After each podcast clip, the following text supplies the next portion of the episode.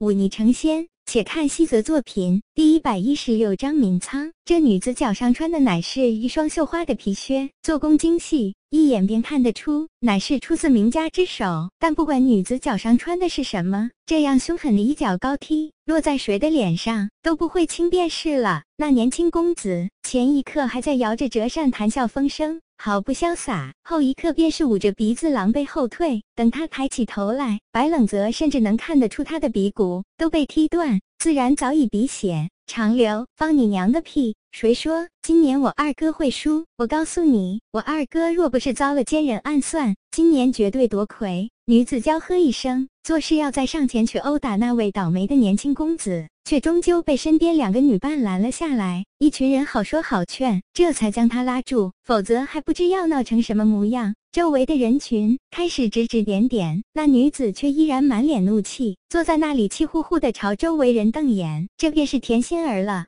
王维鹤咧了咧嘴，白冷则洒然一笑。果然活泼，呵，显然身边这位挚友并不认同他的话，又或者听出了他话中的反意。王维鹤看着那边一脸惊怒、兀自鼻血长流的公子说道：“平州城阴将军的长子，啧啧，这祸闯的不算小。当剑宗接下来要热闹一阵子了。”白冷则耸耸肩，不以为然：“区区一个平州城的将军，也敢来当剑宗撒野？且不说前阵……”子路冲在平州城，将那些跋扈将军们的子女们收拾得如何服帖。单单当剑宗宗主女儿的身份，已足够让那小小将军吓破胆。田心儿似乎看到了这边孤零零坐着的两个人，没好气的朝这边瞪了一眼。王卫鹤赶忙避开，避免与他争执。白冷泽却只是淡淡的相视一笑，反招来田心儿一记白眼。好一个小辣椒！白冷泽淡笑道：“白师弟，我劝你离这丫头远一些，这样的女孩。”人生的再美，也不是我等能降服得了的。若娶回家，还不得把天都掀个窟窿？白冷泽只是淡笑，眼睛里却闪烁出一抹奇特的神采。田心儿吗？呵，田青阁的事，搞不好从他这里可以打开突破口。这不过是正戏开始前的一个小小闹剧。不多时，大批弟子涌进会场。白冷泽看着坐在自己旁边的一干众人，感受着他们绵长的呼吸，竟难得的生出几分期待来。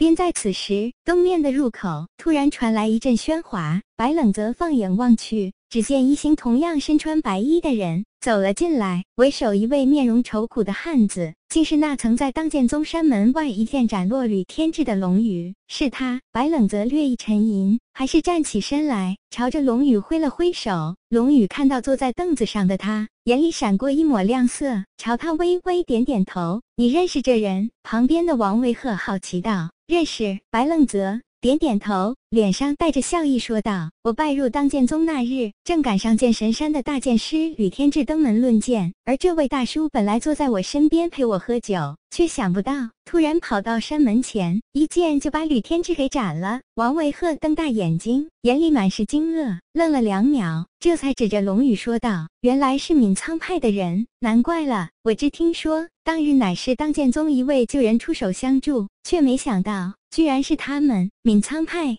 这是白冷泽地。二次听这个名字，他猛地想起当日自己搭乘马车混出汴州时坐的那辆马车，似乎就是闵仓派的。是王卫鹤轻叹一口气说道：“其实闵仓跟荡剑宗本是一家，都是过去的老渊源了。”白冷泽略一思索，似乎记得那位龙宇前辈说过，当年因为凌空号的原因。一位长老带着小班弟子离开了荡剑宗，自立门户，想来就是这闵仓派了。龙宇带着一行人穿过会场大门，白冷泽这才注意到，这一行人中居然还有一位女子。这女子生得十分温婉，同样的一袭白衣背后附件，却并没有给人冰冷孤傲的感觉，反倒让人觉得恍若邻家玉人，亲切而温和。连身后的那把剑都少了几分肃杀。白冷泽看到这女子后，嘴角微翘，还真是天涯无处不相逢。谁能想到，自己来到这世上第一个识破自己的人，居然再一次出现在自己面前？王卫鹤顺着白冷泽的眼睛看去，再看到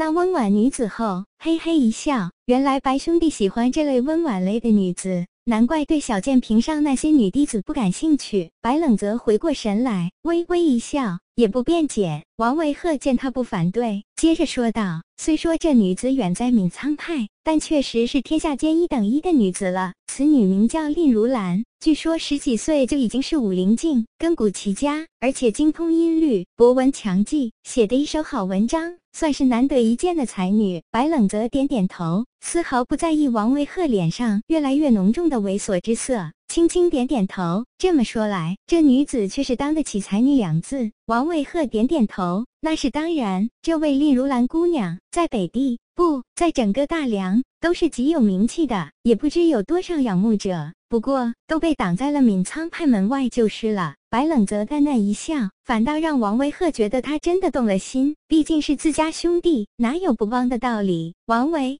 鹤略一沉吟，开口道：“如果你真的喜欢这位令姑娘，我倒是可以帮一点不大不小的忙。”哦，白冷泽好奇的转过脸来。王维鹤指了指自己，说道：“说起来，去年我曾跟他交过手。”很厉害，不过比我还差一点点。如果白老弟真的跟他分到一个擂台上，我可以提前告诉你他的一些破绽和习惯。这倒不用。白冷泽笑了笑，我不喜欢这些作弊的手段。王维鹤面露崇敬之色，却听白冷泽接着说道：“我喜欢直接硬上。”王维鹤惊掉下巴。且不提这两人的猥琐话题。当所有人入座后，大长老看了看，站起身来。此时宗门宗主不在，一切事务都交给了大长老打理，可以说大权在握。大长老站起身来，拱了拱手，又象征性的说了几句客套话，接着便是一挥手，说道：“此次参加宗门论剑的有开屏峰五位弟子，大剑平五位弟子，小剑平五位弟子。”随着他的话响起，下方弟子席中便有五位弟子站起身来，朝周围的人抱拳。可是当大长老念到索庸轩的时候，却顿住了。索庸轩，一位弟子。白冷泽站起身来，面带微笑，朝周围的人微微颔首。周围的人哄堂大笑。白冷泽却淡淡处之，这份超然落在那不经意间抬起眼来的令如兰眼中，让这位心中如克兰的女子微微颔首。龙。